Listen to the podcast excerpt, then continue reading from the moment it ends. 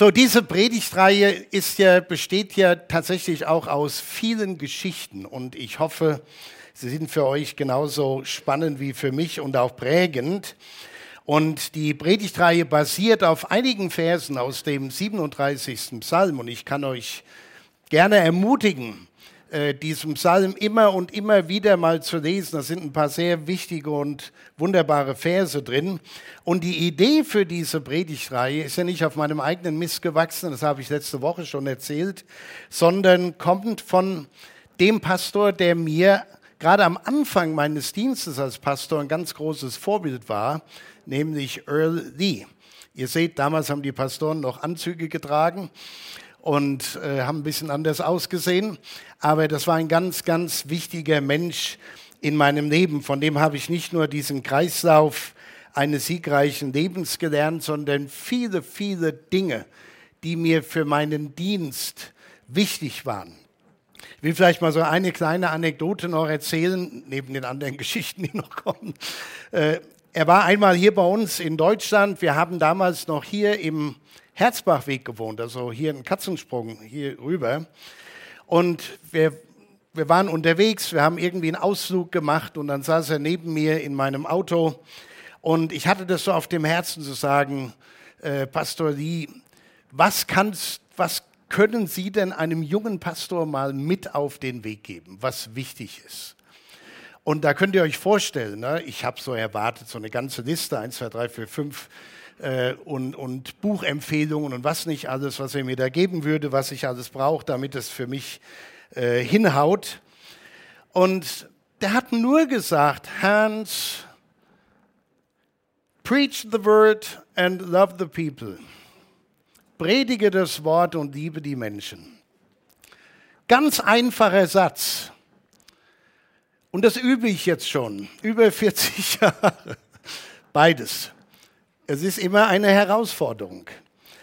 Aber das fand ich so wertvoll, dass er das gemacht hat. Er hat mir eine Vision gegeben für den Dienst, mich inspiriert. Er wurde mein Mentor lange bevor wir uns überhaupt mal gesehen haben und dass er das überhaupt wusste.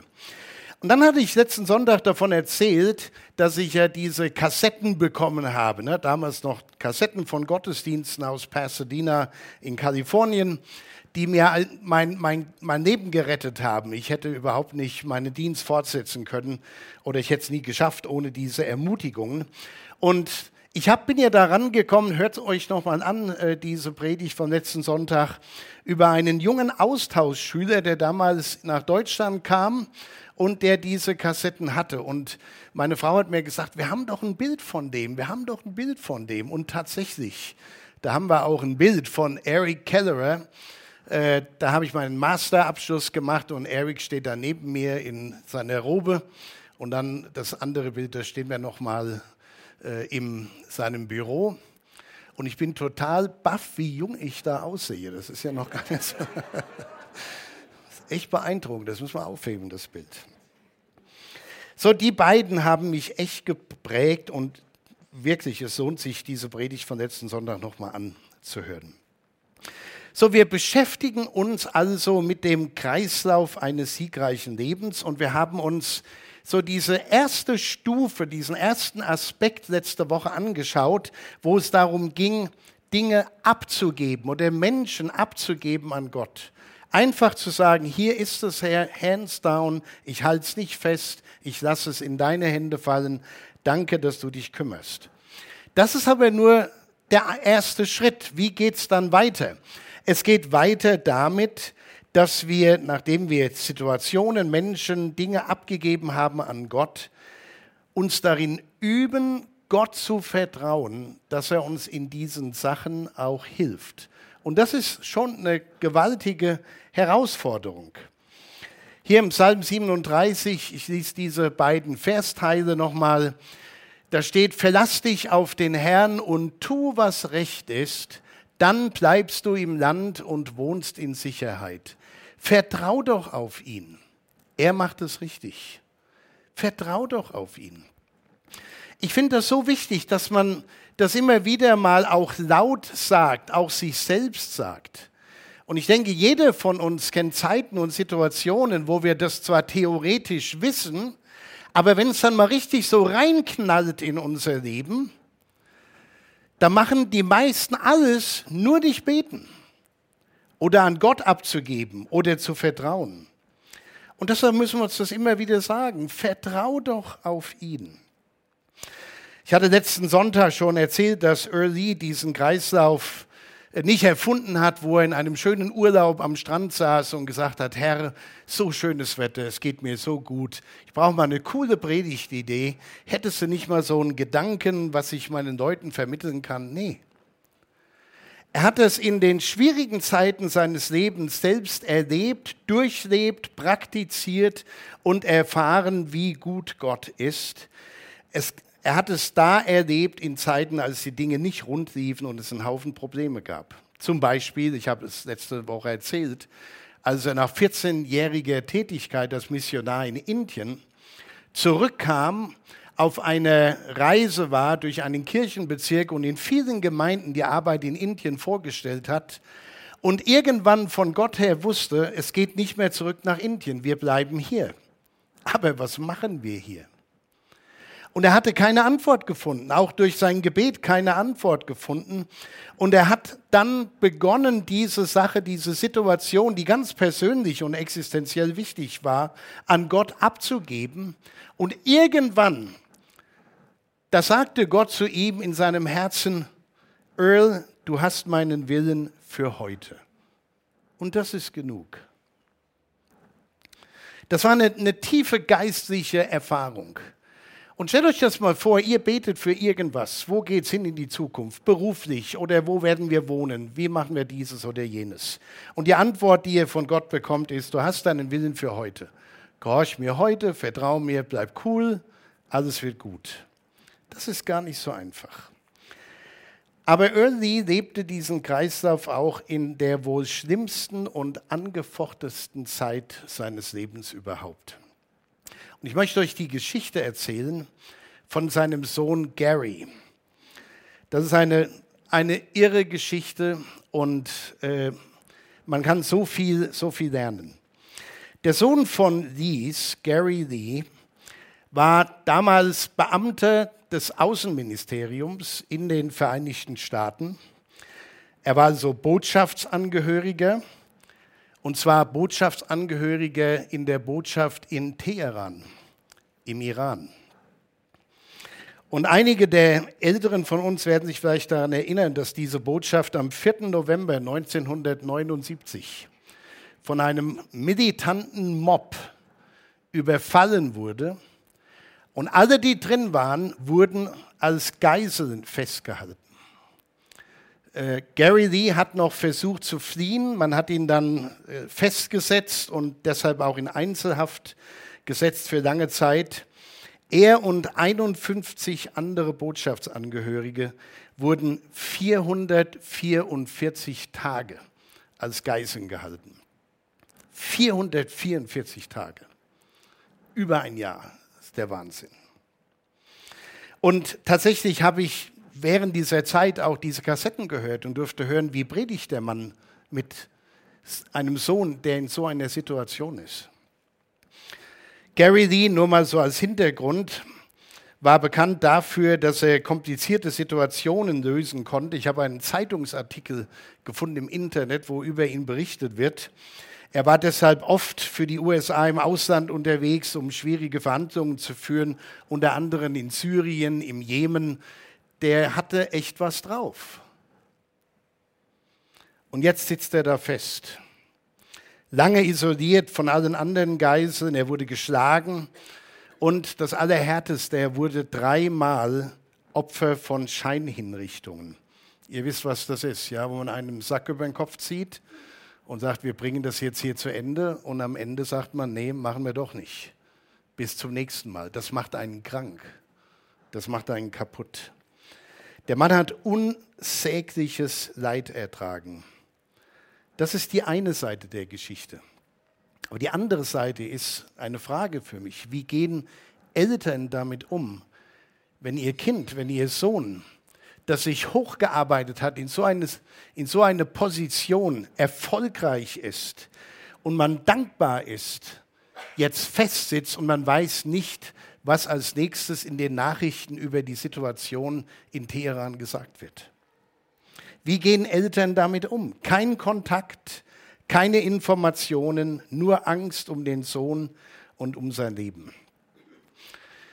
In seinem Buch The Cycle of Victorious Living, die Brigitte Geschwandner hat das auf Deutsch übersetzt. Und ich zitiere hier aus deiner Übersetzung, Brigitte, äh, Seite 62 und 63. Da schreibt Early, die 444 Tage, die unser Sohn Gary als Geisel im Iran verbrachte, erwiesen sich wahrlich als Tage der Hingabe. Wenn du es nicht ändern kannst, leg es ab. Als die Geiseln am 20. Januar 1981 zurückkehren, waren wir dankbar, vertraut zu haben, als wir nicht verstehen konnten. Und, und das ist so die eine ganz tiefe Frage für uns alle. Können wir Gott vertrauen, auch wenn wir es nicht verstehen? Was immer passiert. Ich meine, wir alle sind ähnlich gestrickt. Wir beten, sehen schon das Gebet erfüllt oder erhört und hoffen, dass es was wird. Und einige erleben dann, na, war wieder nichts. Und andere, ja, aber nicht so, wie ich mir es vorgestellt habe. Wir waren dankbar, vertraut zu haben, als wir nicht verstehen konnten. Wir wollen es immer verstehen, bevor wir vertrauen. In unmöglichen Situationen, in denen wir nichts machen können, gilt es abgeben lernen und Vertrauen zu üben. Und ich sage extra Vertrauen üben, weil ich glaube, man muss es immer wieder neu lernen. Im Neuen Testament gibt es diese Schöne Aussage hier von Jesus, wo Jesus sagt, ich versichere euch, wenn jemand zu diesem Berg sagt, auf, stürze dich ins Meer und hat keinerlei Zweifel, sondern vertraut fest darauf, dass er geschieht, dass es geschieht, dann geschieht es auch. Das hört sich so einfach an. Müsst ihr mal probieren. Verlass dich auf den Herrn, vertrau auf den Herrn. Es gibt Übersetzungen, die an dieser Stelle für dieses Verlassen sich auf und Vertrauen auf den Herrn übersetzen, stütze dich auf den Herrn. Wenn nichts mehr trägt, wenn nichts mehr hilft, dann stütz dich auf den Herrn. Und zwar auf den Herrn und Gott, der Himmel und Erde gemacht hat, dem kein Problem zu groß und zu schwer ist. Und was interessant ist, ich glaube, manche von uns lesen die Bibel so wie die Geschwindigkeitsanzeigen auf der Autobahn. Ne? Da steht zwar 100, aber die Deutschen, also speziell die Deutschen, in anderen Ländern ist man da strikter, aber die Deutschen sehen es immer so als oh, ein guter Vorschlag. Ne? Eine gute Idee, könnte man mal machen. Hier auf der Autobahn, da bei dieser Baustelle fahre ich ja oft durch und wenn dann einer von hinten kommt, der Gehässige in mir sagt immer, wo ist der Blitz? Weil ich so brav gefahren bin. Aber auch bei, bei Bibelworten denken wir manchmal, das ist eine gute Idee, ein guter Vorschlag. Kann man probieren, muss man aber nicht. Aber beim Vertrauen steht es hier in einer Sprachform, die sagt, hey, das gebiete ich dir. Das ist ein Befehl. Vertraue dem Herrn. Mach das einfach mal. Verlass dich auf ihn, vertraue ihm, stütz dich auf ihn. Aber es fällt uns oft so schwer. Und deshalb muss man es lernen und deshalb muss man es üben. Immer und immer wieder neu. Lernen und üben wie die Kinder. Meine Frau und ich, wir lesen, das schon öfters mal erzählt, morgens immer Bücher zusammen, also immer eins nach dem anderen. Und zurzeit lesen wir ein Buch, äh, das viele interessante Impulse hat. Nicht alles ist so, wo man sagt, toll, aber es gibt ein paar ganz tolle Aussagen drin.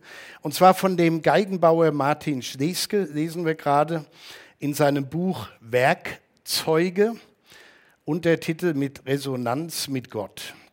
Und da schreibt er auf Seite 114, und man muss gut hinhören bei ihm. Nur mit Anfängen kann der Himmel etwas anfangen. mit Menschen, die in ihren Enttäuschungen so erwachsen geworden sind, hat es der Himmel schwer. Sie hegen und pflegen ihre Verletzungen und halten das noch für ein abgeklärtes, nüchternes Leben. Doch es ist eine erschütternde Nüchternheit, in der das Feuer des Gottesexperimentes erloschen ist, das wir Leben nennen. Der wirksame Glaube sucht in uns immer einen Anfängergeist. Werdet wie die Kinder. Werdet wie die Kinder. Man löst nicht alle Probleme, wenn man so ganz nüchtern und erwachsen über Dinge nachdenkt und alles erklären kann, warum es so ist. Sondern der Himmel kann nur etwas mit Menschen anfangen, die noch anfangen zu lernen. Und deshalb, und das finde ich so ermutigend, niemand muss sagen, naja, ich bin noch nicht so weit im Glauben. Ganz ehrlich, ihr werdet nie so weit sein. Genauso wie ich. Wir lernen immer dazu. Wir wachsen immer wieder neu. Wie die Kinder Glauben und Vertrauen lernen und üben, sich nicht mit schlechten Erfahrungen zu verkrusten, das müssen viele von uns lernen und üben. Immer und immer wieder neu. Was schreibt David? Verlass dich auf den Herrn. Befehlsform. Und tu, was recht ist, dann bleibst du im Land und wohnst in Sicherheit. Vertrau doch auf ihn. Er macht es richtig. In dem Kreislauf des siegreichen Lebens, ich predige das natürlich völlig anders als der Early, obwohl viele Geschichten von ihm vorkommen, aber die Grundidee ist die gleiche. Es geht darum, im ersten Schritt Dinge an Gott abzugeben. Wir haben das gesagt, hands down, nichts festhalten, fallen lassen. Der zweite Schritt, Vertrauen üben. Nächste Woche und übernächste Woche reden wir dann über Freude finden und Ruhe finden. Aber Vertrauen lernen, das ist ein langer Prozess. Und ich will euch was ganz Persönliches von mir, von mir sagen. Äh, ihr habt keine Vorstellung davon, wie oft ich in meinem Leben von Selbstzweifeln geprägt war. Eigentlich nicht nur war, sondern manchmal immer noch, ja wir Männer sind ja so, wir, wir machen immer den Starken, keiner soll ja wissen, dass wir irgendwo schwach sind, was absoluter Blödsinn ist, um es mal auf Deutsch zu sagen. Ich hatte so viele Selbstzweifel in meinem Leben. Schon als Kind hatte ich wenig Bestätigung bekommen in der Schule. Naja, ich habe so rumgekriegt. Ich habe erst später das Interesse daran gefunden zu lernen, viel, viel später, Spätzünder.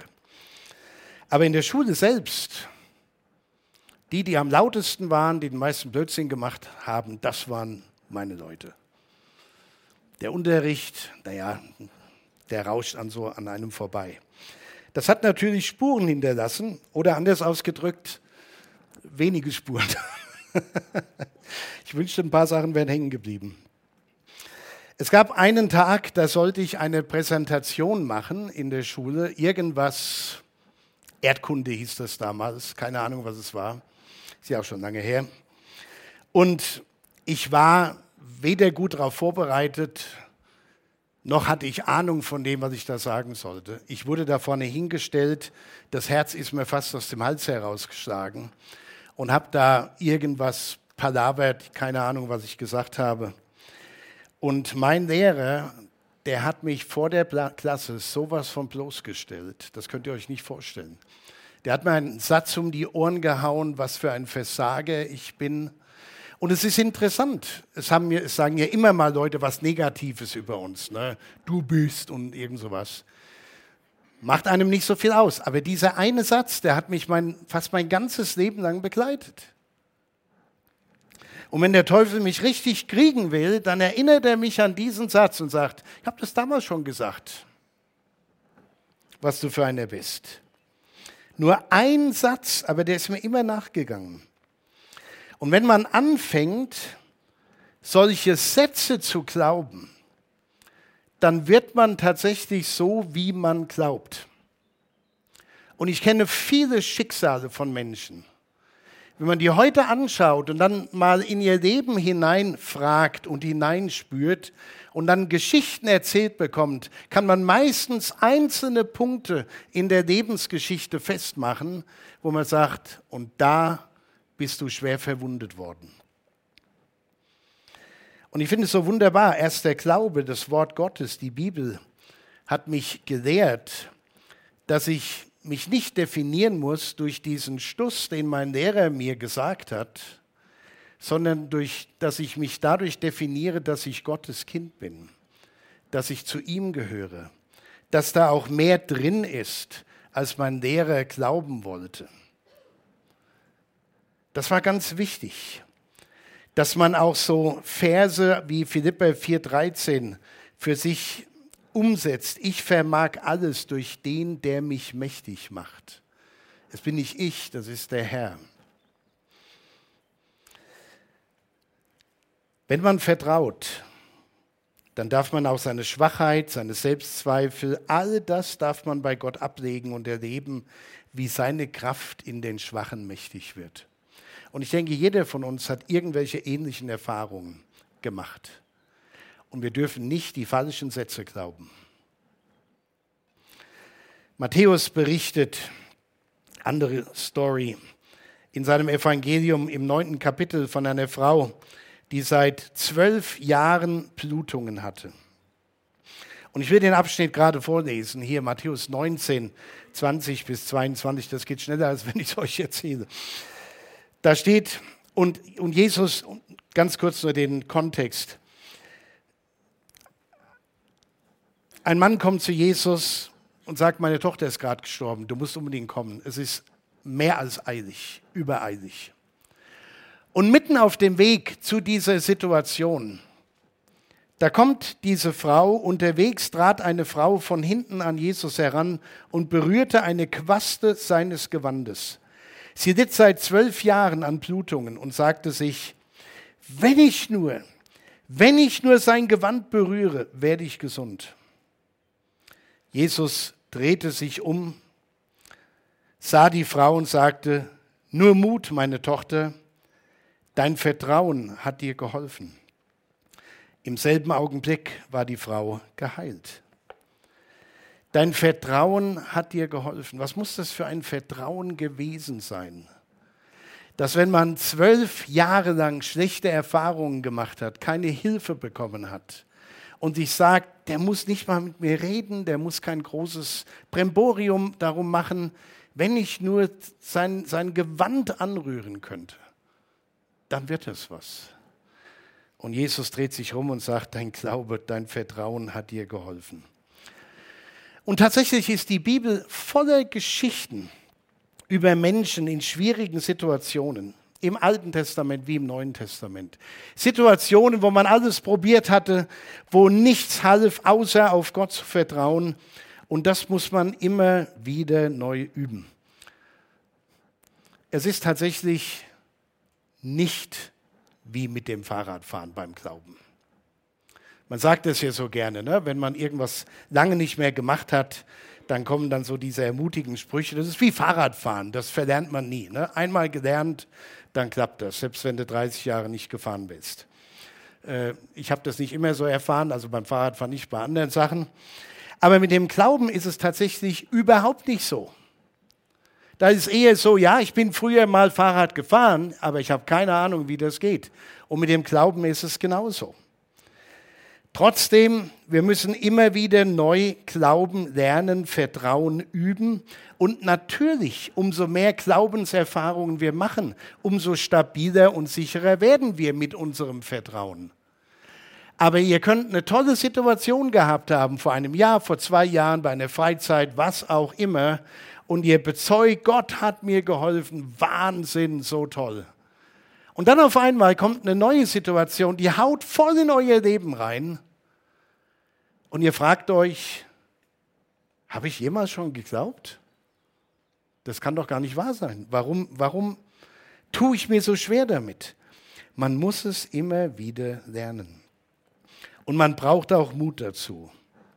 Eine andere Geschichte. Geschichte, das sind halt viele Geschichten bei diesen Predigten, aber ich, ich es. Im Alten Testament lesen wir im Buch Josua eine faszinierende Geschichte und zwar in Josua 9, äh, 3, bis 16, nee, 3, 9 bis 16, so rum. Und auch das will ich für uns vorlesen, weil es schneller geht und einfach gut rüberkommt. Es ist die Situation, wo das Volk Israel unter der Leitung von Josua in das verheißene Land einzieht, und zwar über den Jordan. Und da steht Folgendes. Da rief Josua das Volk zu sich und sagte, hört, was der Herr, euer Gott, euch sagen lässt. Wählt zwölf Männer aus, von jedem Stamm einen. Die Bundeslade des Herrn, dem die ganze Erde gehört, wird voranziehen und euch einen Weg durch den Jordan bahnen. Sobald die Priester, die sie tragen, ihre Füße ins Jordanwasser setzen, wird kein Wasser mehr durchfließen, nachfließen. Der Fluss wird sich weiter oben anstauen, wie vor einem Damm. Daran sollt ihr erkennen, dass ihr einen lebendigen Gott habt. Er wird sein Versprechen halten und die Völker des Landes vor euch vertreiben, die Kanaaniter, Hethiter, Hivite, Perisite, Girgashite, Amorite und Jebusite. Nun brach das Volk auf um den Jordan zu überschreiten. Das war ja schon mal ein Glaubensschritt, ne? dass die Leute sich bereit gemacht haben. Der Fluss vor ihnen, kein Weg drüber, kein Weg durch. Nun brach das Volk auf, um den Jordan zu überschreiten. An der Spitze des Zuges gingen die Priester mit der Bundeslade. Und es war gerade Frühjahr. Um diese Zeit führt der Jordan so viel Wasser, dass er über die Ufer tritt. In dem Augenblick, als die Priester den Fuß ins Wasser setzen, staute sich der Fluss weit oben bei dem Ort Adam in der Nähe von Zaretan. Und das Wasser unterhalb der Stauung lief zum Toten Meer ab, so konnte das ganze Volk trockenen Fußes bei Jericho durch den Jordan gehen. Diese Geschichte ist für mich eine ganz wichtige Geschichte in meinem eigenen Glaubensleben, denn sie sagt mir immer wieder, es musste zwölf Leute geben, die den Mut hatten, sich möglicherweise total lächerlich zu machen, sich die Füße nass zu machen, um zu sehen, passiert da auch was? Und ich weiß nicht, ob ich einer der zwölf gewesen sein wollte. Ob ich nicht gesagt hätte, Josua, wenn du den Fluss teilst, gehe ich auch rein. Aber mich da zum Affen zu machen, bitte, bitte nicht. Es braucht immer Leute, die glaubensvoll bereit sind, sich die Füße nass zu machen und darauf vertrauen, dass Gott das Wasser teilt bzw. zurückhält. Und dann zog das ganze Volk durch den Jordan. Was war das Problem? Ein überschwemmter Fluss das Problem war an Gott abgegeben, man konnte nichts ändern, die konnten keine Staumauer bauen. Die mussten Schritte im Vertrauen tun. Und wie groß drittens war die Freude, als sie den Fluss überqueren konnten und auf der anderen Seite die Ruhe gefunden haben. Das ist der Kreislauf. Das ist ein schönes Bild, an das ihr euch erinnern könnt. Ich will euch eine coole Schlussgeschichte erzählen die, die mich total inspiriert hat. Äh, ich habe sie kürzlich, als ich unterwegs war, bei einem Podcast gehört von der National Community Church in Washington, DC. Pastor Mark Batterson ist dort der Pastor mit einigen anderen. Und er erzählte in seiner Predigt, die ein ganz anderes äh, Thema hatte wie unseres hier, aber es hat so gut gepasst, deshalb habe ich mir sie gemerkt. Er erzählt die Geschichte von Mary Ann Bird. 1928 in Brooklyn geboren. Mary Ann Bird hatte eine ganz schlimme Kiefer- und Gaumenspalte. Man hat früher Hasenscharte so landläufig dazu gesagt. Es war so schlimm, dass sie 17 Mal als Kind daran operiert wurde. Damals, das ist lange her. Heute kann man da ganz andere Sachen machen. Sie hatte eine Riesenmühe, überhaupt Worte deutlich auszusprechen. Sie hatte Mühe, etwas zu trinken, das lief alles vorbei. Aber schlimmer als die physischen Probleme waren die psychischen Probleme, die sie damit hatte. Und wir alle wissen, Kinder können gnadenlos brutal sein. Gerade auch in Kindergartenschule, was ihr, ihr wisst das besser wie ich heute. Sie wurde von ihren Mitschülern gemobbt, sie wurde schikaniert. Und zu, zu dem ganzen Elend kam hinzu, dass sie auf einem Ohr komplett taub war. Die hörte nichts auf diesem Ohr. Und der schlimmste Tag im Jahr in der Schule für sie war der, wenn die Lehrerin den Hörtest durchführte. So hat man das damals wohl gemacht. Ich habe das noch nie vorher gehört. Die Ärzte werden das besser wissen, äh, wie, wie das damals war. Aber so haben sie es wohl damals gemacht, so wird es in der Geschichte berichtet. Und das lief dann so ab, die Lehrerin flüsterte Worte in den Klassenraum, Worte wie, der Himmel ist blau oder deine Schuhe sind schön. Und die Klasse musste das wiederholen, okay? Und wenn, wer das wiederholt hat, der hat gut gehört. So, so einfach war das. Gab es keine Geräte, die dann das aufgezeichnet haben, bei welchen Frequenzen du besser hörst als bei anderen und so weiter. Der Himmel ist blau. Es war der Albtraum für Mary Ann Bird, weil sie genau wusste, ich werde es nie hören, was die sagt. Ihre Lehrerin war Miss Leonard, die beliebteste Lehrerin an der ganzen Schule. Und Mary Ann erzählt in späteren Jahren, und ich zitiere, auf diese Worte von meiner Lehrerin habe ich lange gewartet. Es waren Worte, die Gott der Lehrerin in den Mund gelegt haben muss. Worte, die mein Leben völlig verändert haben. Miss Leonard,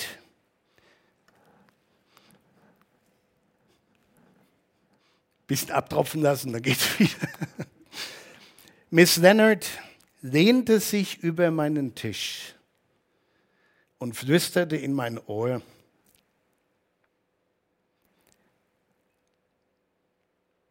I wish you were my little girl. Ich wünschte, ich, du wärst mein kleines Mädchen.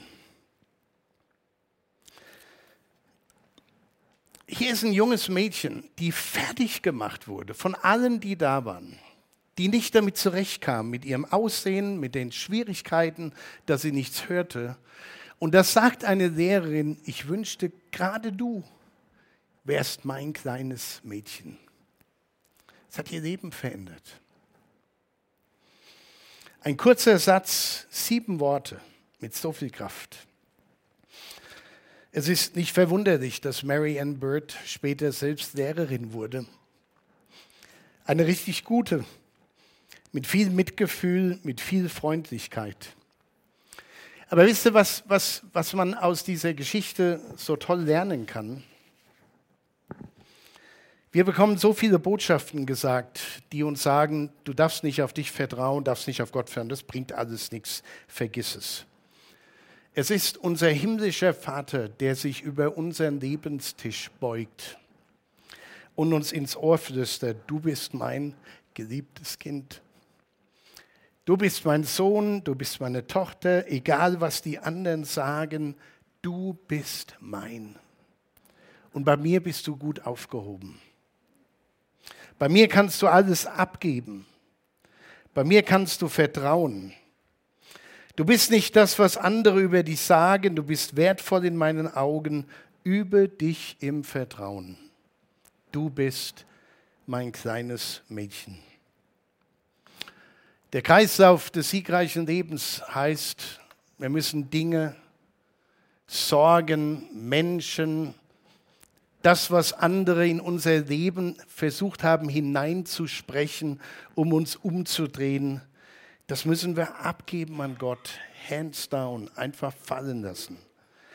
Und darauf vertrauen, dass der himmlische Vater sagt, egal was alle anderen machen und sagen, du bist mein Kind, du gehörst mir, vertrau mir.